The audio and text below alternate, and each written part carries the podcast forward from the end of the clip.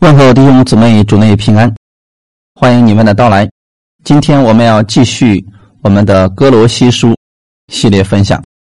今天我们要进行的是哥罗西书的第四章五到八节的内容。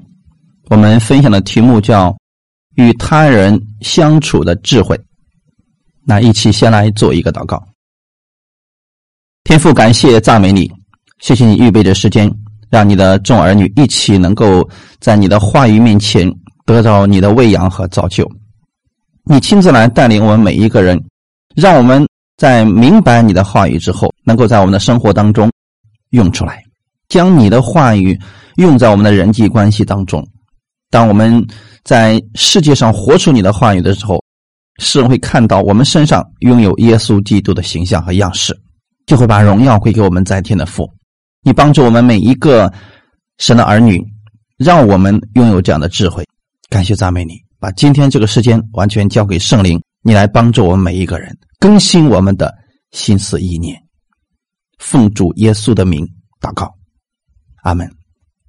先来读一下圣经《哥罗西书》的第四章五到八节的内容。你们要爱惜光阴，用智慧与外人交往。你们的言语要常常带着和气，好像用盐调和，就可知道该怎样回答个人。有我亲爱的兄弟推基古，要将我一切的事都告诉你们。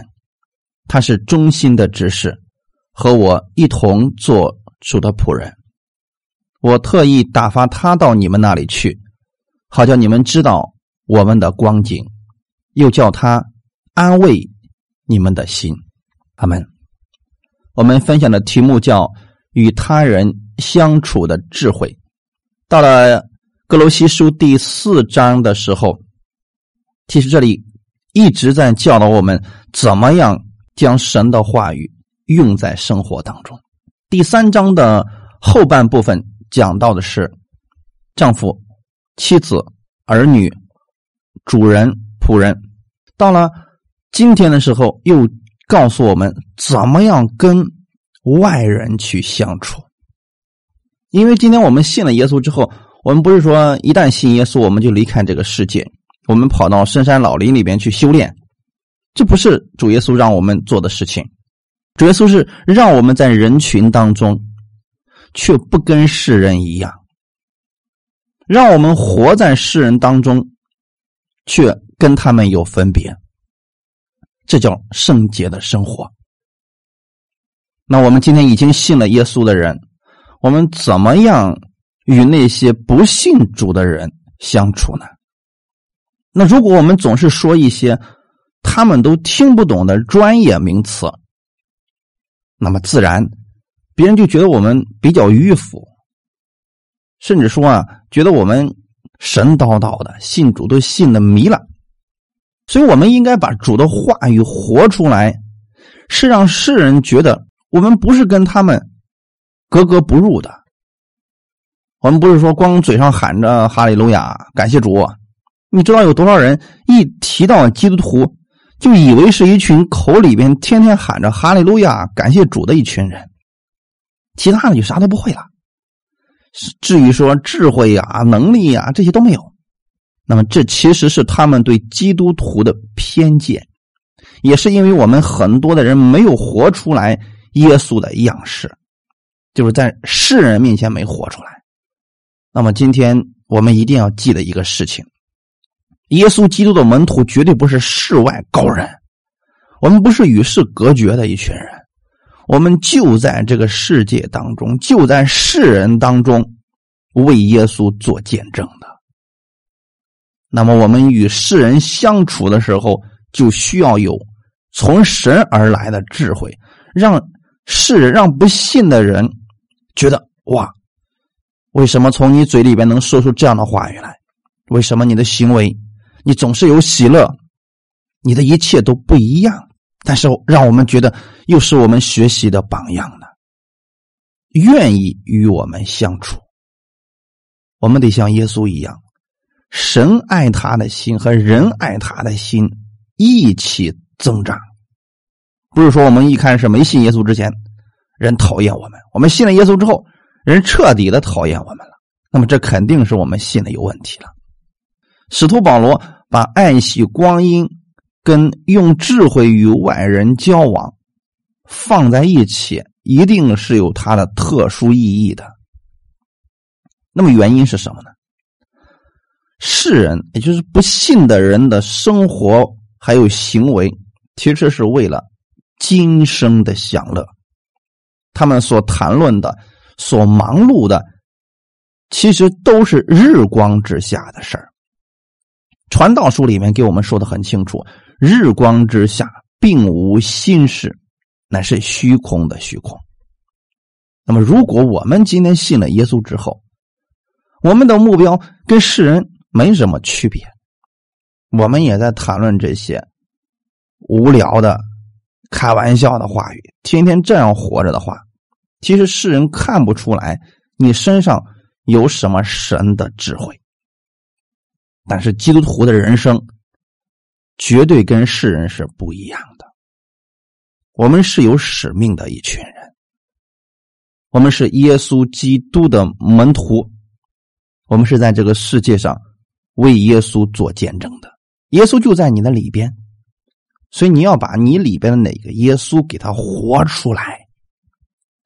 我们绝对不与世人争论一些毫无意义的事情，因为这些事情都没有益处。我们是把目光、把焦点放在神那里，用神的话语去活出一个不一样的人生。也透过我们的言行，让他们看到耶稣的样式、耶稣的智慧、耶稣的能力，以及耶稣的爱。在人际关系当中，其实神的智慧发挥着不可缺少的力量，这是在我们每一个人身上都需要有的事情。那我们看一下第五节的内容。你们要爱惜光阴，用智慧与外人交往。在希腊文原文的意思是：你们对外人要在智慧里边行事，要赎回光阴。原文“爱惜”的意思是赎回来。那么，到底什么是光阴呢？相信这个词，我们从小学到大学的时候，这个词都一直在用。光阴，很多人以为是时间，其实，在神那里，光阴指的是时光以及机会。我们跟外人相处的时候，就是指外面的人，我们基督徒这个圈子之外的人，我们都称之为外人，或者说跟我们信仰不太相同的这群人，这都称之为外人。那么交往到底指的是什么意思呢？行事为人，保罗在这儿告诉我们说要爱惜光阴，它有两个意思。第一个就是你把过去啊你所虚度的那个时间，把它再赎回来，好好的运用你的每一个时光，每一个机会。因为过去的时候，我们不信耶稣的时候，我们在追求什么呢？跟世人一样啊。但是现在我们信了主之后，我们应该把过去那个虚耗的时间，比如说过去一看电视剧看一天一夜啊，哭的鼻子一把泪一把的。那么现在呢，我们应该把时间用在更重要、更有价值的事情之上。那么过去的时候，我们跟别人争论，一辩论辩论好几天，呃。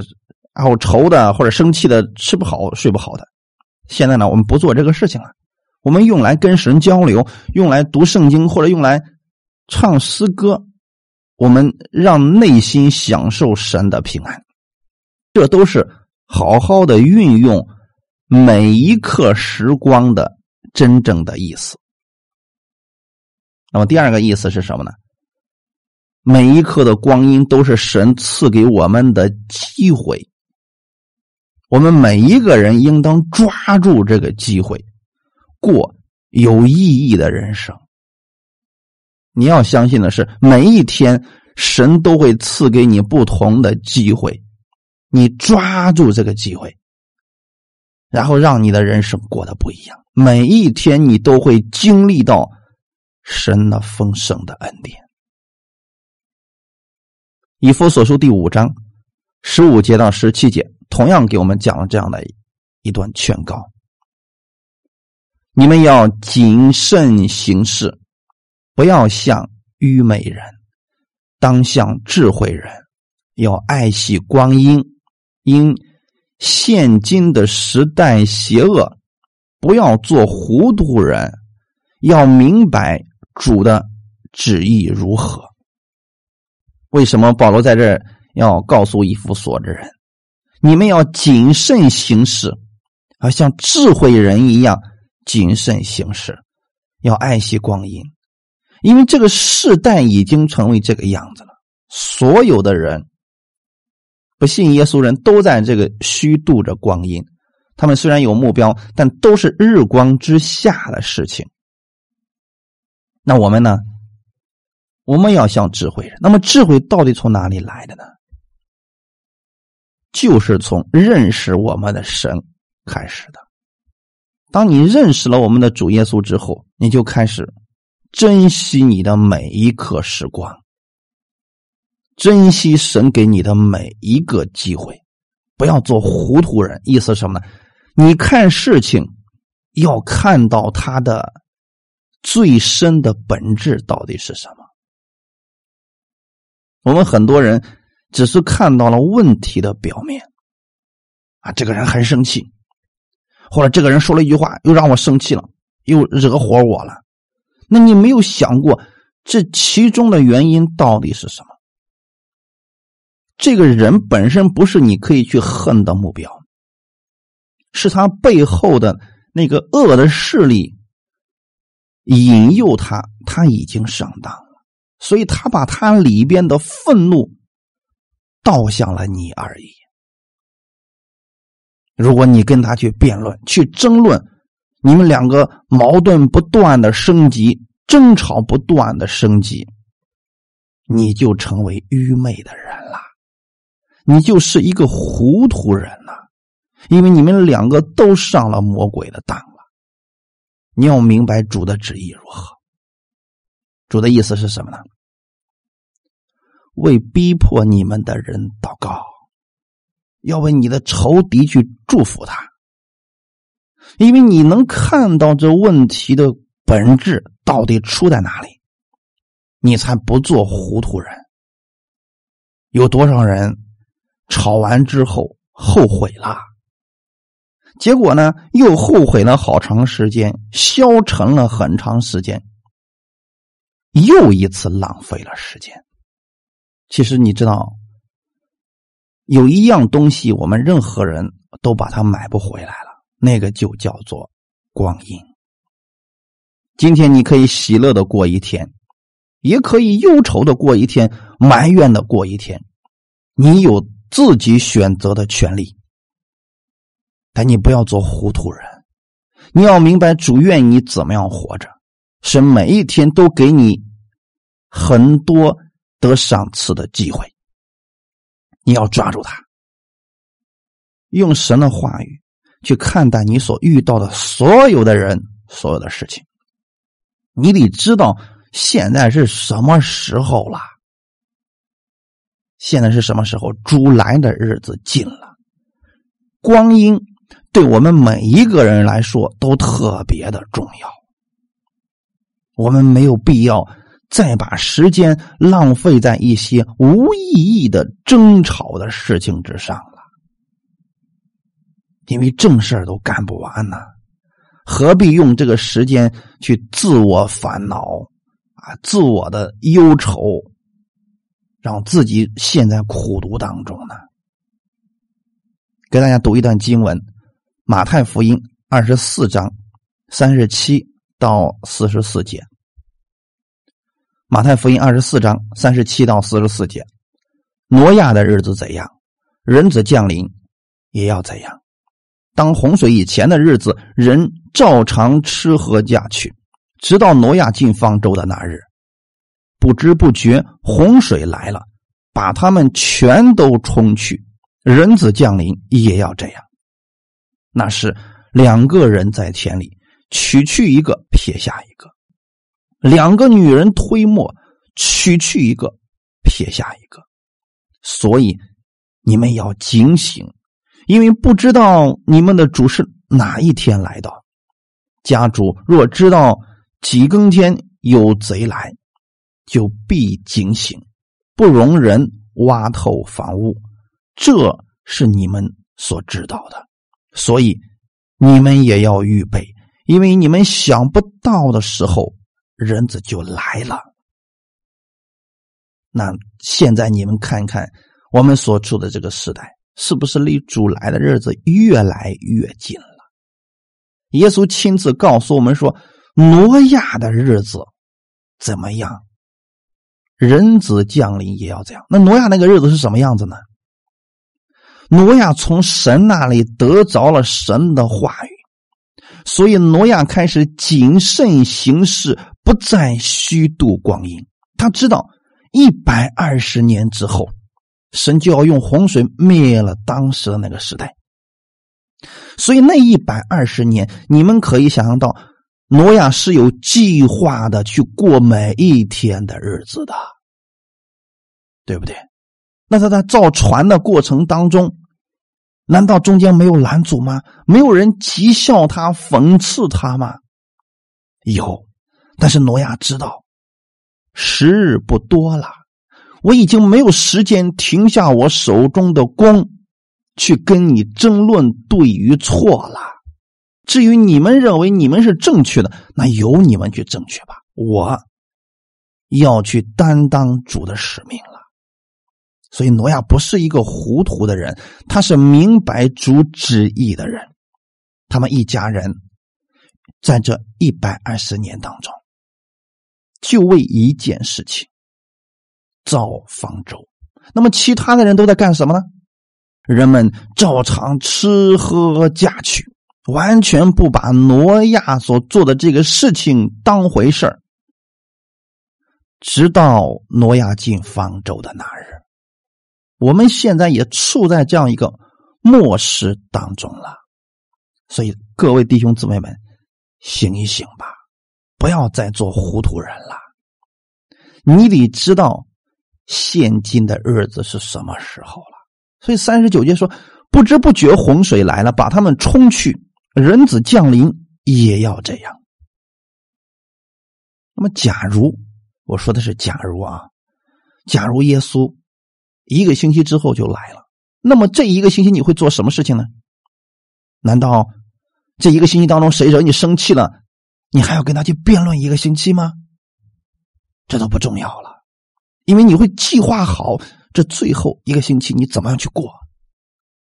所以弟兄姊妹，只要你坚定了你的目标，别人说什么其实已经不重要了。你得知道你是否行在智慧当中啊。那个时候，两个人在田里取去一个，撇下一个，很简单，有一个信的，有一个不信的。两个女人推磨也是，有一个信的，有一个不信的。所以你们要警醒，警醒之后你就知道去爱惜光阴了，你就不再做糊涂人了。四十四节，耶稣给我们的劝告是：所以你们也要预备自己啊！你们得预备自己，得知道你是谁，你在这个世界上要做什么，不能把你的最重要的使命给忘了，然后放下手中的。目标和工作去跟别人争论谁是谁非，这就是没有智慧了。要用智慧与外人交往，就是你要活出与不信的人不一样的生活。他们呢，别人一说，他们马上蹦高，然后破口大骂。我们不能做这样的事儿，原因很简单，你时间很宝贵。哈利路亚。那我们应当怎么去生活呢？彼得前书第四章一到五节。彼得前书第四章一到五节，基督既在肉身受苦，你们也当将这样的心智作为兵器，因为在肉身受过苦的，就已经与罪断绝了。你们存这样的心，从今以后就可以不从人的情欲，只从神的旨意，在世度余下的光阴。因为往日随从外邦人的心意，行邪淫、恶欲、醉酒、荒宴、群饮，并可恶拜偶像的事，时候已经够了。他们在这些事上见你们不与他们同奔那放荡无度的路，就以为怪，回谤你们。他们必在那将要审判活人。死人的主面前交账，弟兄姊妹，你会发现这段经文对我们来说是一个劝勉，也是要告诉我们当如何去行。基督既在肉身受苦，我们也要把基督受苦的心智作为兵器。那么，耶稣基督受苦到底给你带来了什么呢？这里面说的很清楚，因为在肉身受过苦的。就已经与罪断绝了。耶稣基督肉身受苦，让你跟罪断绝了。你得把这样的心智作为你的兵器。耶稣为什么受苦？为你受苦的，除去了你的罪。耶稣为什么受辱？别人骂他，他不还口，为你受辱的这些事都已经成了。你要把这样的心智作为兵器。别人骂你的时候，你知道他是在骂耶稣，不是在骂你，因为你已经死了。现在活在你里边的是基督，大家明白了吗？你得知道你是谁，你要把这样的心存在你的里边从今以后就可以不从人的情欲，只从神的旨意，暂时度余下的光阴了。一旦你知道。耶稣为你做了什么的时候，你的整个的心思意念、看人看事情都不再一样了。那么过去呢，是跟外邦人一样，跟不信的人一样，啊，做这些邪淫呐、恶欲啊、醉酒、荒宴、群饮，还有拜偶像的事但是已经够了，已经够了。意思是什么呢？你跟他们不一样了，你得把耶稣基督为你受苦，也就是。耶稣在十字架上，到底给你成就了什么？把这样的心智作为你的兵器。当然，当你有这个决心的时候，有一件事一定会出现，那就是别人要回报你，因为他们觉得你为什么不跟他们一样？他们就会劝你说：“哎呀，来打几圈麻将吧，这没什么呀，是不是？”你说：“对不起，我不做了。”然后呢，我现在信耶稣了，我。不这样做有点浪费我的时间了。好，他们开始回谤你说你信耶稣信迷了啊，信的脑袋都出问题了，都不知道享受一下生活了。原因是什么呢？他们在这些事上见你们不与他同奔那放荡无度的路，就回谤你们，弟兄姊妹。所以世人去怪罪你的时候，你得知道原因到底是什么。如果是这样的话，你有什么可生气的？就算他们。出了恶毒的言语，你也不生气啊？因为你知道他们是要把你重新拉回去，让你去走那个放荡无度的路，你何必去走啊？是不是？那么今天也是，很多人定罪你的时候，打击你、回谤你的时候，你就别用他们那种心思去接受，只要你不接受，你就不会生气。你反而会为他们祝福啊，因为他们希望你跟他一样去走那种律法下捆绑的路。你跟他们不一样，他们自然要回报你了。第五节说的非常的清楚，他们必在那将要审判活人死人的主面前交账。原因是什么呢？审判在主，他必报应。所以你呢，只管去奔走你的路。别让别人把你拉到他的路上去了。你是活在耶稣基督的爱里边的，所以别走错路了。人真正的智慧表现在两件事上：第一善用时间；第二，善与人交往。时间是这个世界上最宝贵的东西，过一刻就少一刻。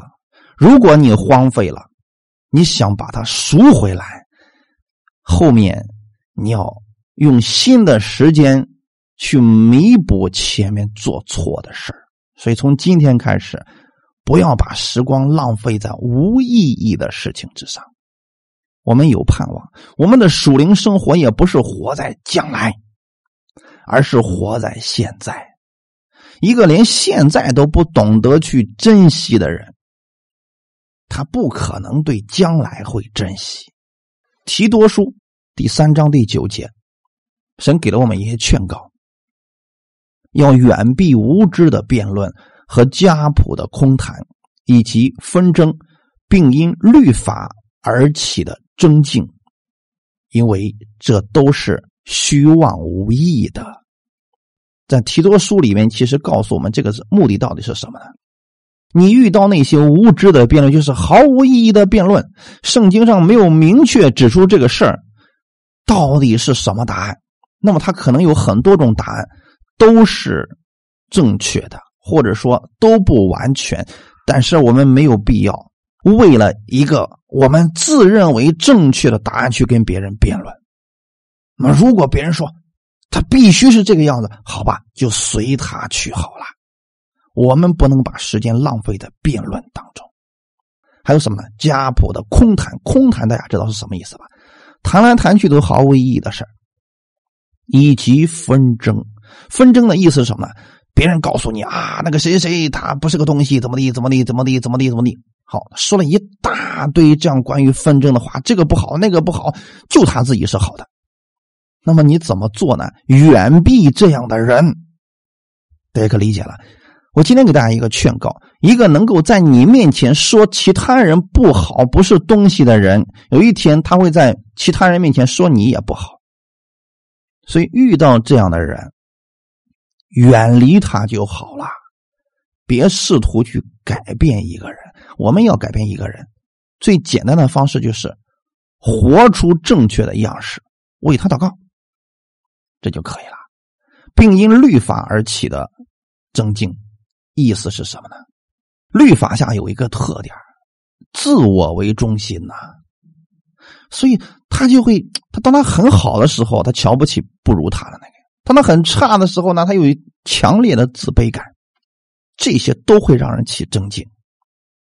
但是在恩典之下。我们所有人的目光是在耶稣基督那里，所以我们没有必要去跟别人争论什么。你是为你信的，你不是为别人信的。所以遇到这些无知的辩论、空谈、纷争的时候，你远避他吧。哈利路亚，因为这都是虚妄无益的。你想想看，就算你争论一些毫无意义的事你争赢了，神给你什么赏赐呀？你倒不如为别人祝福，神反而给你赏赐，对吗？你倒不如为别人去扶持他，或者说把生命的话语给他，这样反而神要给你赏赐。如果跟别人争一些毫无意义的事神哪里没有赏赐？我们也浪费了时间，这个对我们来说啊。得不偿失，毫无意义。那么今天的时候呢，保罗也把真正的怎么样去做的一些方式，详细的告诉了我们，在第六节当中，你们的言语要常常带着和气，好像用盐调和，就可知道该怎样回答个人。弟兄姊妹，所以说话。要带着和气，大家总知道什么是和气吧？你如果不知道什么是说话带着和气的话，你看一些反面的话语你就明白了。我给大家读两段经文，反面的例子啊，《真言书》十二章十八节：说话浮躁的如刀刺人，智慧人的舌头却为。伊人的良药。说话浮躁人什么样的人呢？你可以理解说，有一些人说了啊，我看你就不像好东西啊，你看看你做这个事儿怎么地怎么地啊，我就猜你怎么地怎么地。很多的话语就是他猜测、他臆想出来的，用这些臆想出来的事情去攻击别人，像刀一样去刺人。那你知道，他刺别人，如果万万一那个人脾气也不好，那后果会如何？针尖儿对麦芒，后果是两败俱伤。那么智慧人的舌头呢？他说什么样的话语呢？却为医人的良药。医人的良药是什么意思呢？现在这个人生病了，他最需要听到的是什么样的话语？医生告诉他：“没事这几副药吃下去，药到病除。”哎，我们是不是在遇到遇到这样的事情的时候，我们别人这样安慰我们，觉得是好，太好了，谢谢。是一个是说话带着和气，而另外一个是说话浮躁，能够刺伤人。再给大家读第二段经文，《真言书》十八章第一节：“与众寡合的，独自寻求心愿，并恼恨一切真智慧。”你会发现，当那个。言语当中没有和气的人，他跟别人也没有办法相处，也就是说格格不入啊！想哪儿就做哪儿，总认为自己是正确的。这样的人是什么样子的？他是恼恨一切真智慧，总总觉得别人说的全都是错的，周围没有一个人是正确的，就他自己是正确的。那么这样的人口气也是狂妄的。但是我们不要这样啊！我们要看出别人的优点，接纳别人。哈利路亚！这是第一个，说话要带着和气。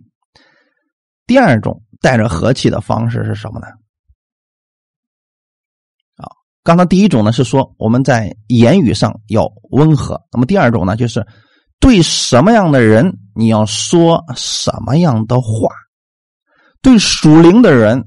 你就说属灵的话，对属世的人，你要说他们能够听得懂的话。大家可明白了？不是让你见人说人话，见鬼说鬼话，不是那样的啊！是对不同的人要说不同的话语，目的是让他们能够听得明白。那给大家先读一段经文，《格林多前书》第二章。十二节到十五节，《格林多前书》第二章十二节到十五节，我们所领受的并不是世上的灵，乃是从神来的灵，叫我们能知道神开恩赐给我们的事，并且我们讲说这些事，不是用人智慧所指教的言语，乃是用圣灵所指教的言语，将属灵的话解释。属灵的事，活话里面说了，将属灵的事讲与属灵的人。然而属邪气的人不领会神圣灵的事，反倒以为愚拙，并且不能知道，因为这些事唯有属灵的人才能看透。属灵的人能看透万事，却没有一人能看透了他。好，这是一段为人处事的一段经文。总结一下，就是对属灵的人要说属灵的事儿，对属世的人一定不要说属灵的事儿，他听不懂。我给大家举一个非常常见的例子啊，比如说，今天我们在与不信的人相处的时候。很多时候呢，我们需要他们的帮忙。别人真的帮助了你，而他又没有信耶稣。当他帮助了你之后，很多基督徒就说了：“感谢主，感谢神。”然后就结束了。你们觉得出问题出在什么地方？那个人就会很生气，说明明是我帮助了你，你却感谢你们的神。行了，以后不要再找我帮忙了。再见，弟兄姊妹，问题出在哪里呢？他是一个属世的人，你却给他说了属灵的话，这会让他生气，他反而会有一种恼恨在心里边。那你应该怎么说呢？在属世的人面前说了，太感谢你帮助我了，谢谢你啊！愿我们的神赐福给你。你这样说多好啊！这就是言语当中带着和气，有智慧。当然了，如果两个人都是信耶稣的，这个时候呢，你也要如此来说呀。很多人就把这一步给省了。感谢主，别人送你一件礼物，感谢主，哈利路亚，结束了。你感谢了神之后，是不是应该感谢一下人呢？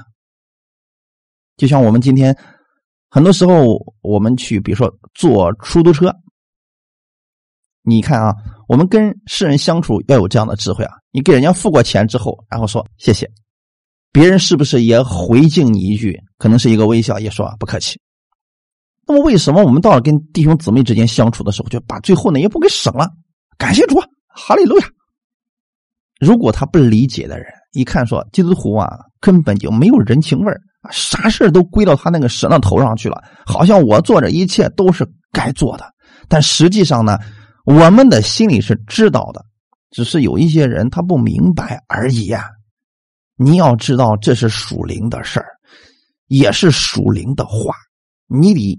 讲给属灵的人听，哈利路亚！属血气的人，他根本就不明白这些属灵的事情。你如果这么做，他就觉得你迂腐，觉得你愚拙啊！信主都信到这个份上了，我帮助了你，你感谢你的神，连我一句谢谢都没有。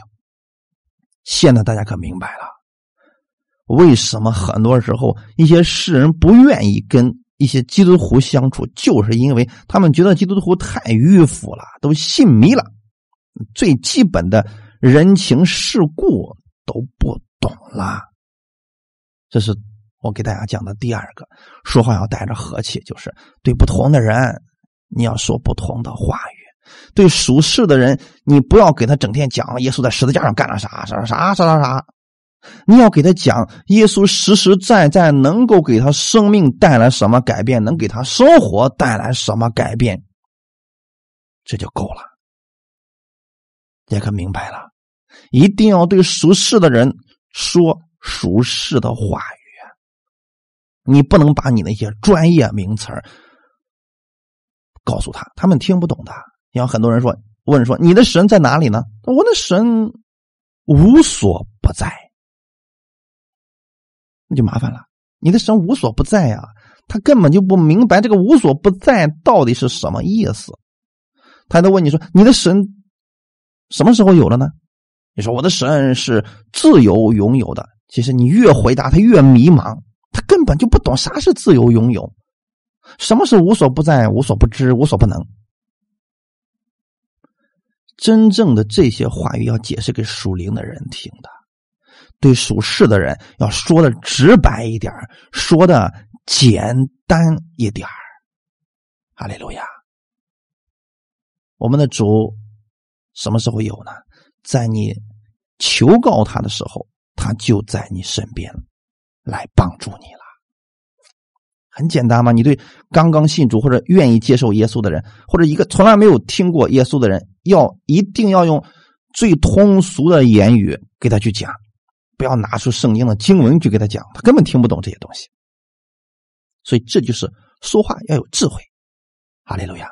那么第三种，说话要带着和气，就是假如你的弟兄，或者是跟你信仰不同的人，哎，你跟他交流的时候，明明是他错了，你怎么去对待他？这一点很重要啊。有很多人就说了啊，我看你信的跟我不一样，你就你就是魔鬼，呃，魔鬼的儿女，你去一边去，我不能跟你在一块坐着，吃饭都不能再跟你跟你在一块吃。其实这样呢，恰恰暴露了你根本就不懂什么是神的恩典。我先给大家读一段经文，《加拉太书》第六章一到二节，《加拉太书》第六章一到二节，弟兄们，若有人。偶然被过犯所胜，你们属灵的人就当用温柔的心把他挽回过来，又当自己小心，恐怕也被引诱。你们个人的重担要互相担当，如此就完全了基督的律法。这里可是对认为已经在智慧的路上正确的人讲的啊，弟兄们，若有人偶然被过犯所胜，这个人。可能是信的，也可能是不信的。那么他明明是错了，或者说，就算这个人是信的吧，他明明是走错了。你认为他走向异端的路，你认为他走错了路，这个时候你怎么对待他？那么很多人的方式是远离他、弃绝他、定罪他、挖苦他。这种方式是完全错误的，因为圣经上告诉我们是：你们属灵的人，就是如果你认为你是个属灵的人。你不要去定罪别人，耶稣根本就没有给你定罪别人的权利，打压别人的权利，你只不过是一个神的仆人而已。你们属灵的人怎么做呢？就当用温柔的心把他挽回过来。大家知道什么是温柔的心吧？绝对不是像浮躁的人说话，如刀刺你，不是这样的啊。我给大家讲一个圣经当中的见证，你们就知道什么叫如刀刺人，安慰人不如不安慰人了啊。约伯的故事大家都读过，《约伯记》。约伯其实在他三个朋友看来啊，约伯这本身就是犯罪了，要不然能落得如此的下场？其实这种判断本身就是错的，从一开始就是从一个错误的。起点开始，随到最后的时候得出来，也就会是一个错误的结论。因为他们的三个朋友呢，心里面都被律法捆绑着，所以他给约伯去安慰他的时候，给他的也是律法，打击他、定罪他，从各个角度、不同层次、各种论证去得出一个结论：约伯，你就是得罪神了。你就得向神认罪悔改，神才能够饶恕你。所以他三个朋友做了这样的事情。那么今天我们再想想，我们去挽回别人的时候，我们以为别人是错了，一开始我们就认为别人是错的，然后错的很离谱。结果我们去挽回他的时候，不是用温柔的心，结果是用定罪打击的心。那么约伯在被他们三个朋友安慰之后，生不如死。不如不来。这三个朋友，如果你看到你身边的人走错了路了，或者说跌倒了、软弱了，你要真想让他回转，请用一颗温柔的心，别打一打击他、定罪他，希望他死，然后让他回转。这种方式是不符合圣经的。你要用温柔的心把他挽回过来。意思是什么呢？言语很重要，所以你把真理慢慢的讲给他。如果他愿意听，回来了，你自己也要谨慎，免得走上同样的道路啊。如果他不听，你继续为他祷告，但不要在其他人面前散布这个人已经背离真道，那是魔鬼的种子。千万不要说这样的话，因为你这就是定罪，你要在神面前交账了。今天给大家一个智慧，在恩典之下，我们给别人恩典。如果别人一味的用律法来对待你，一定要给他律法。这个时候给他恩典，他会踩着恩典践踏恩典，侮辱恩典。大家理解了吗？如果别人总是要定罪你、打击你，怎么办呢？为他祷告，祝福他。如果你越祝福他越打击，你说好吧，那就按照你口中所说的，你向神交账吧。原因是什么呢？我们去安慰别人的时候，一定要有温柔的心。第二节已经说的很清楚了，你们个人的重担要互相担当，如此就完全了基督的律法。意思是什么？你若真把他当兄弟，真把他当肢体的话。一个肢体受伤了，你会怎么做？假如说你的脚不小心碰着东西流血了，你会怎么做？你的手会拿个斧头直接把它砍了吗？不会，因为那是你的脚啊，你的手会小心翼翼的去包扎它，抚摸它，给它上药，对不对？那么，如果你的弟兄走错了路，受伤了，跌倒了，你不应该这样做吗？这就叫做个人的重担要互相担当，如此就完全了基督的律法。如果我们基督徒之间都彼此攻击、彼此的拆毁，或者说彼此的论断，那么这样的话，不信的人就觉得，其实这个主啊，不信更好。当你看到你的弟兄确实走错了，你也安慰过他了，他不听，好吧，继续为他祷告，你保持沉默就行了。他的路让他自己去走。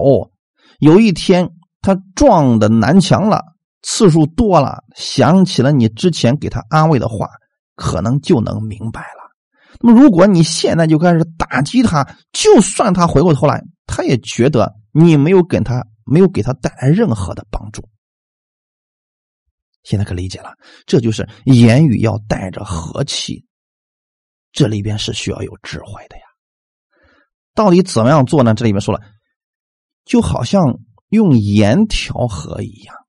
第六节的中间部分，好像用盐调和，就可知道该怎样回答个人。大家知道盐是干什么的吗？盐是调味剂。言语要像盐调和，就是告诉我们信徒，我们所说的话要有意义。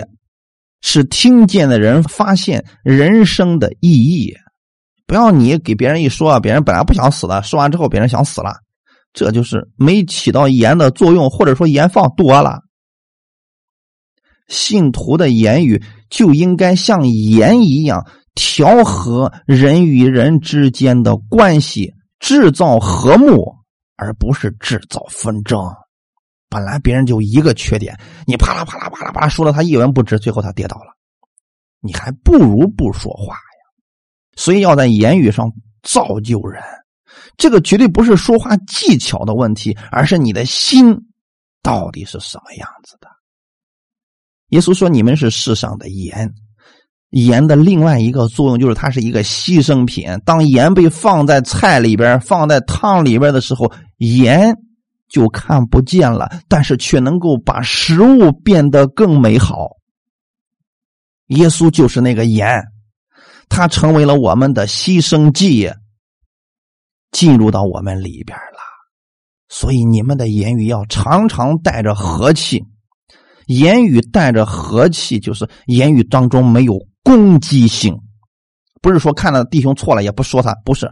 用爱心去劝勉，但绝对不是带有攻击性和毁灭性的。这两者是有区别的。你比如说，有一些人给别人讲耶稣的时候，人家就是反对了几下，说：“我就觉得那个信耶稣的都不正常。”然后你对别人说：“那你就下地狱去吧。”你看看，人家还不明白你那个耶稣呢。你先给人家判了死刑了，说人家是属魔鬼的，说人家就是个地狱之子。你觉得下面这话人家还愿意听吗？因为你这样的结论不一定是正确的，你知道吗？他现在不信，不代表他一定不会信。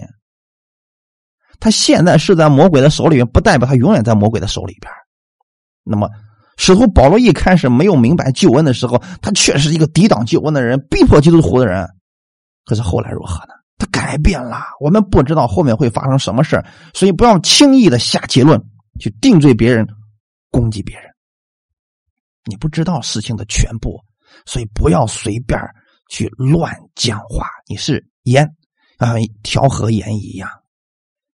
调和的意思就是与人和好。一盘菜经过盐的调和之后，这盘菜是越来越好吃，这才能体现出大厨的能力啊！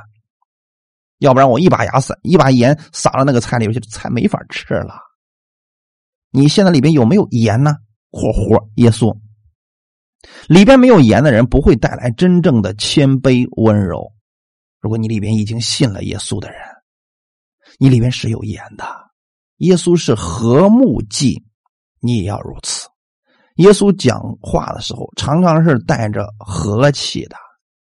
当你带着和气的时候，你就会留心去听别人说的话，然后就知道该怎样去回答个人了。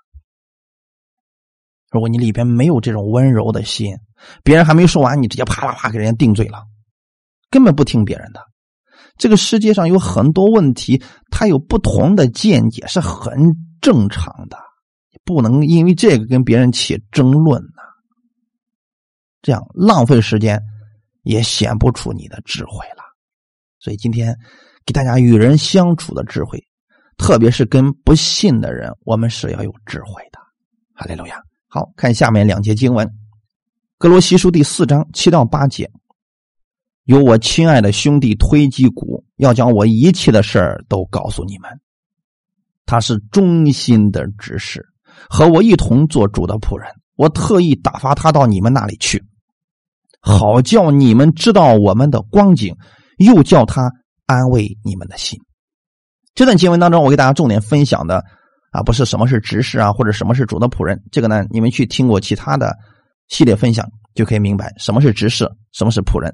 今天我给大家分享的是，保罗去差遣推基谷到哥罗西教会的时候，是安慰他们的心。推基谷是保罗所亲爱的弟兄，他始终跟随保罗。你们去读《使徒行传》二十章，你会发现，从那个时候开始，推基谷就一直跟随着保罗。现在呢，他跟着保罗到了罗马，现在罗马监狱当中，保罗出不来，所以他现在呢，就把推基谷啊，就派到了现在的格罗西。现在可明白了，他带信不仅仅是格罗西教会，还拜访了其他的各教会，但是都有一个共同的目的：安慰他们。你们总知道什么是安慰吧？安慰绝对不是打击，不是攻击。虽然格罗西人误信了诺斯底主义异端的教训，甚至说有一些人已经跟着诺斯底主义跑了，保罗没有来说啊。地狱之子们，你们这群悖逆的人，你们好让我失望呀！我要跟你们断绝关系，撇清关系。没有，保罗的态度不是定罪，不是打击，更不是丢弃，不是把你们开除了。从此以后，你要远离我们。他是带信过去，教导他们什么是真理，并且。安慰他们。那么整卷书实际上都是保罗的安慰。明明哥罗西人已经走错了，保罗是如此来安慰他们的。今天我们可以去对照一下我们自己，我们怎么去对待我们身边那些走错的弟兄姊妹的，或者说我们自认为人家走错了，你是给他定罪、打击？最后散布谣言去攻击他吗？还是在心里面为他祷告？主啊，他若走错了，请你带他回转过来，在私下用温柔的言语去劝他回转呢？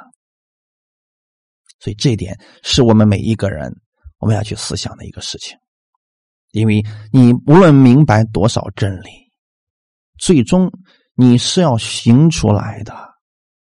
行出来的部分，才是你真正领受的部分。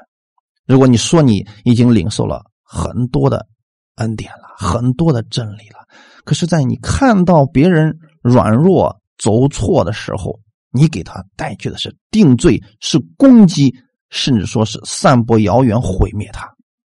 其实，你已经做了律法的工具了，你已经上了魔鬼的当。因为你是在拆散你的肢体，败坏你的肢体。我们为人与人相处的时候，一定不可以这样。在与不信的人相处的时候，这一点更重要。他们还不明白真理，我们需要用温柔的心劝他们回转，给他们做榜样、做见证。你活出耶稣基督恩典的样式来。哈利路亚！感谢赞美主。愿我们的主赐福给我们每一个弟兄姊妹，有智慧与世人相处，有智慧与我们身边的弟兄姊妹和睦相处。哈利路亚，像盐一样做调味剂、调和剂。阿门。我们一起来祷告，天父，我们感谢赞美你，谢谢你今天借着这样的话语再次的帮助我们。你借着哥罗西书再次的来安慰我们，你让我们每一个人知道了，我们里边有基督的生命，这个盐已经在我们里边了。我们不再是过去那个旧人，我们是新人。我们要在认识你的知识上渐渐的更新。我们已经拥有了基督的生命，请你帮助我们每一个人，让我们不偏左右。在你的真道上持续往前走，我们不看周围发生了什么，我们知道我们的使命是什么，我们也不受别人的错误的引导。我们在真理上坚定不移的往前走，成为世人的榜样，也成为我们周围所有人的和睦剂，给别人带去的是神的智慧，是正能量。哈利路亚。请你帮助我们每一个弟兄姊妹，让我们不是徒有智慧之名，而是把这个智慧活出来，活在我们的生活当中，为主耶稣做那美好的见证。因为我知道，所有的一切其实都是你赐给我的，我的生命、我的生活，以及我为人处事的时候所需要的智慧，也是从你而来的。感谢赞美你。赐给我一颗心，让我能看清楚这个时代已经到了末了的时代，让我不再虚度我的光阴，不把时间浪费在与人争论、辩论这些毫无意义的事情上。我更愿意在你的面前领受你的能力，领受你的智慧，活出你的智慧。感谢赞美主，请你把这样的心常常放在我里边，用你的爱激励我。我领受你的爱，愿意去活出你这样的爱，哈利路亚！一切荣耀都归给你，奉主耶稣的名祷告，阿门。